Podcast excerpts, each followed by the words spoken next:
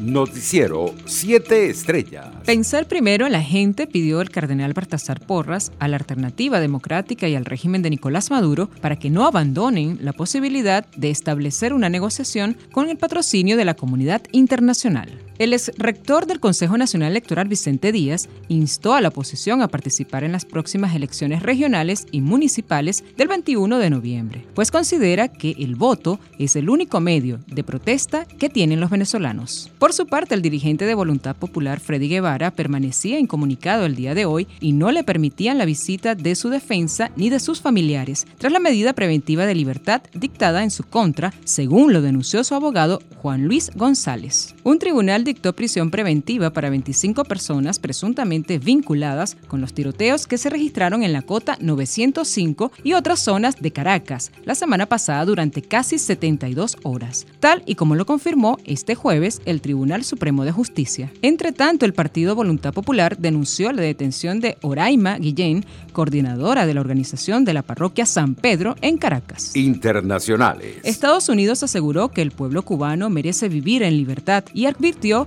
que el comunismo es una ideología que ha fracasado. La portavoz de la Casa Blanca, Jack Saki, sostuvo que el gobierno castrista es un régimen comunista autoritario que ha reprimido y le ha fallado a su gente. Por su parte, el gobierno de Suiza y Suecia instaron este jueves a autoridades cubanas a permitir las manifestaciones pacíficas y respetar los derechos humanos tras las multitudinarias protestas de la población en contra de la dictadura castrista. Se están llevando a cabo manifestaciones en varias partes de Cuba. Hacemos un llamado a las autoridades cubanas para que les permitan las manifestaciones pacíficas y respeten los derechos humanos. La Unión Europea y Suecia seguirán apoyando un desarrollo democrático, abierto y basado en normas en Cuba, escribió en Twitter la ministra de Asuntos Exteriores sueca Anne Linde. Por su parte, el gobierno francés trató de minimizar hoy el alcance de las protestas que sacaron a las calles en diferentes ciudades del país el miércoles cerca de 20.000 personas contra sus medidas para generalizar la vacunación, sobre todo la extensión del certificado sanitario en actividades de la vida cotidiana. No hay que exagerar, declaró el secretario de Estado de Asuntos Europeos Clement Bunet cuando se le preguntó en una entrevista a la emisora France Info por estas manifestaciones que en algunos casos derivaron en enfrentamientos con la fuerza del orden.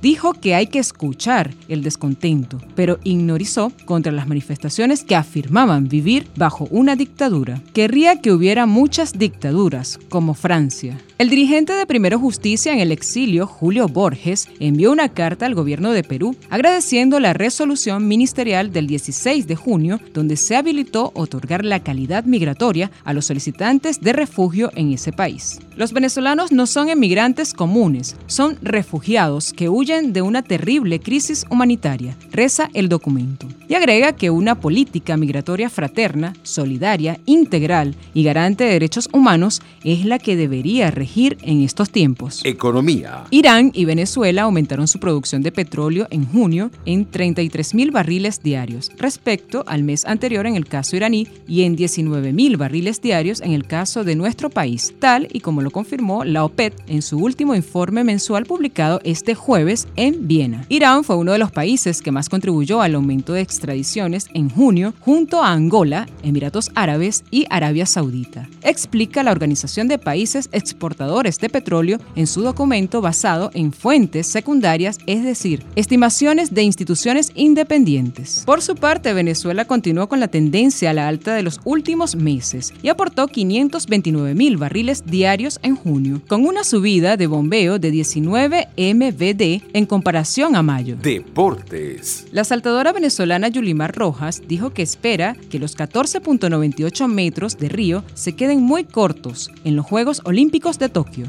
Con el récord mundial de la ucraniana Inesa Kraves entre ceja y esos 15.50 vigentes desde 1995, la venezolana ya ha superado en 11 ocasiones la barrera de los 15 metros. Entre tanto, un deportista procedente del extranjero recientemente llegado a Japón para participar en los Juegos de Tokio dio positivo en un test anti-COVID, al igual que otras cinco personas que trabajaban para el evento, anunciaron los organizadores este jueves. Tokio 2020 no ha precisado más detalles sobre estas seis personas positivas al COVID que se sometieron al test este martes y miércoles y de las cuales cuatro son recientes en Japón. Noticiero 7 Estrellas.